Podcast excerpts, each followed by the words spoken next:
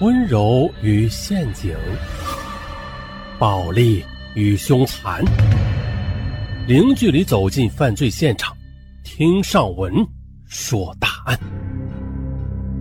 本节目由喜马拉雅独家播出。本期情感大案：带血的爱心。这又是一起关于资助大学生。而酿成的血案，原本的爱心资助，它怎样就演变成了血案呀？以前类似于这样的案件，上文说过，这又是一起，但是跟以前说的是完全不同。到底哪不同？咱们从头说。二十七岁的白帅，他是个个体户小老板，在哈尔滨市。某区商业街开了家手机专卖店。二零零五年三月中旬的一天，白帅接到同学李帆的电话，说啊，他正在沈阳出差，赶不回来，拜托白帅替他把前几天在店里选好的那款手机送到他女友家里。李帆的女友呢，是哈尔滨一所著名的医学院大一学生。这前几天，李帆带着他一起到白帅店里选了一款手机。说好了，过几天买给他做生日礼物的。于是啊，当天晚上，白帅就来到了这所大学，敲开了李帆女友寝室的门，看到屋里三四个女孩正围着一个女孩劝说着，那个女孩则一脸的泪痕。李帆的女友便对白帅说：“跟你商量个事儿，这手机我能不能不买了呀？嗯，把钱省下来。”给姚小丹交学费，他就要辍学了。原来，那个哭泣的女孩名字叫姚小丹，来自黑龙江省肇东市的一户贫寒农家。开学时，父亲是东拼西凑的，才给他凑够了上大一上学期的学费。可是大一下学期开学半个月了，他的学费和生活费还没有着落呢。哎呀，白帅听了之后。顿时就动了恻隐之心，他从衣袋里掏出所有的钱，一共是三百零九元，对李帆的女友说：“啊，这手机是李帆送给你的生日礼物啊，你就收下吧。呃，这点钱呢，你先给姚小丹留下。关于学费的事儿，大家再一起想想办法嘛。”好家伙，这白帅的这一举动，顿时让泪眼婆娑的姚小丹就感到一时语塞，他抬起头。向白帅投来感激的一瞥。几天之后，李帆从沈阳回来了，送来买手机的两千块钱。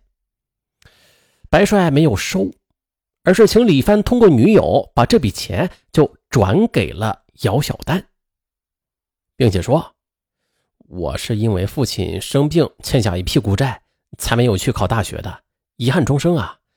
那姚小丹考上大学非常不容易，我想帮帮他。”也算是延续我的大学梦吧。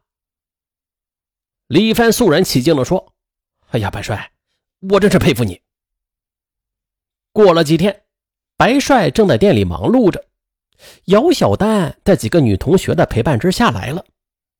他看到白帅，姚小丹深深的就鞠了一躬，激动地说：“如果没有你的帮助，我就辍学了。谢谢你啊！”其他几个女生也是你一言我一语的。将白帅就夸奖了一番。看到姚小丹这眼里边涌动的泪水，白帅心头升腾起一股豪气来。这个女生能在困境中考上大学，说明她有股韧劲儿啊，那将来在学业上必有出息。而倘若自己继续伸出援手帮她改变命运的话，那该是一件多么高尚的事啊！想到这儿。白帅便郑重地对姚小丹说：“没什么，以后你要是有什么困难，你就尽管找我。我虽然能力有限吧，但说什么也不能看着你辍学呀。”姚小丹含泪感激地冲着白帅点点头。打这之后，白帅偶尔会往姚小丹的宿舍打电话，啊，询问他有没有困难呢？姚小丹呢，也常在课余的时间到白帅的店里帮忙。每次临走，白帅都会给姚小丹一些钱，让他回去买饭票。两人就这样纯真而平淡的交往着。二零零五年九月初，姚小丹的父亲特意从赵东老家来到哈尔滨，找到白帅的店里，大汗淋漓的备了一大包玉米和新鲜的瓜果。娃儿啊，呃，谢谢你啊，你是俺家的大恩人。望着一步三回头的老人，白帅想到了离世的父亲，他是心酸不已。大二开学了，姚小丹一回到学校就得到消息，说白帅到学校一次性的替他交付了全年的学费。姚小丹激动万分。九月中旬的一天晚上，白帅关好店门，正要回家呢，他发现啊，这姚小丹在店门外踱来踱去。白帅哥，你这么帮我，我无以回报。寝室的同学送了我一瓶香水，我想转送给你的女朋友。白帅哭笑不得呀，不是，我没有女朋友呢，你你自己留着用吧。哎，虽然是送礼遭到了拒绝吧，但是姚小丹却显得非常高兴。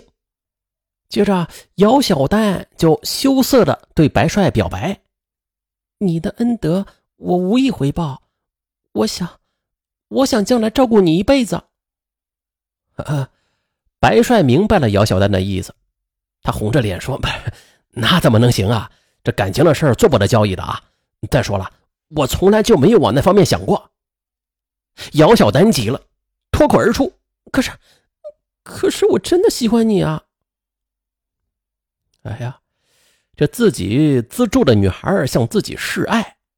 白帅不知如何是好了。姚小丹嘛，淳朴坚韧，长得也是秀气温婉，是个挺招人喜欢的姑娘。那重要的是啊，她还是个大学生。第二天，白帅遇到了好友李帆，把姚小丹示爱的事啊告诉了他。李帆提醒他：“你说他不会是为了报恩吧？那如果是这样的话，这段感情要不得。”白帅听后也是若有所思的点了点头。翌日傍晚，白帅找到了姚小丹，真情的对他说：“小丹呐，呃，谢谢你对我的信任啊。那我要告诉你的是啊，我资助你，对你是没有任何其他想法的。我们即便是没有恋爱关系，我仍然会一如既往的帮助你。不，可是，可是我真的喜欢你，我的感情是纯真的，没有掺假。”姚小丹急得快要哭了，他仰起头，目光如炬的就望着白帅，双目对视。白帅的心里立刻就泛起了波澜，他相信姚小丹的表白是发自内心的。此时他突然觉得，自己的一颗心呢，早就被姚小丹给俘虏了。打这以后，姚小丹经常上完课就往白帅家里跑，而白帅每天下班之后呢，也是恨不得立刻就见到姚小丹。时间长了，两人就觉得啊，这样的奔波挺折磨人的。姚小丹干脆就提出啊，住到白帅家，说这样能够减少一些在学校的花费。起初吧，白帅觉得有些不妥，他怕招来亲朋以及邻居的一些非议。姚小丹却说：“我们是正常恋爱呀，是以爱的名义住在一起的，你还怕别人嚼舌头啊？”那白帅觉得女友说的很有道理，便欣然同意了。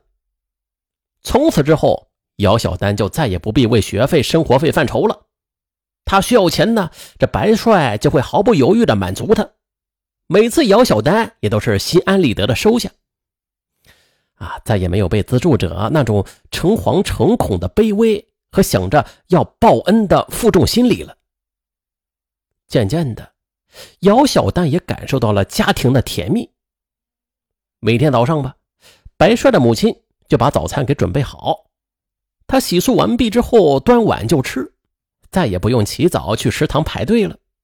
晚上回来时啊，这热腾腾的晚饭已经摆到了桌上，白帅的母亲也是坐在客厅盼着他和白帅归来，白帅也很疼爱他。然而。自从姚小丹和白帅同居之后，跳出学校那狭小的圈子，更多的接触外界之后，他才发现自己呀，他只是个井底之蛙。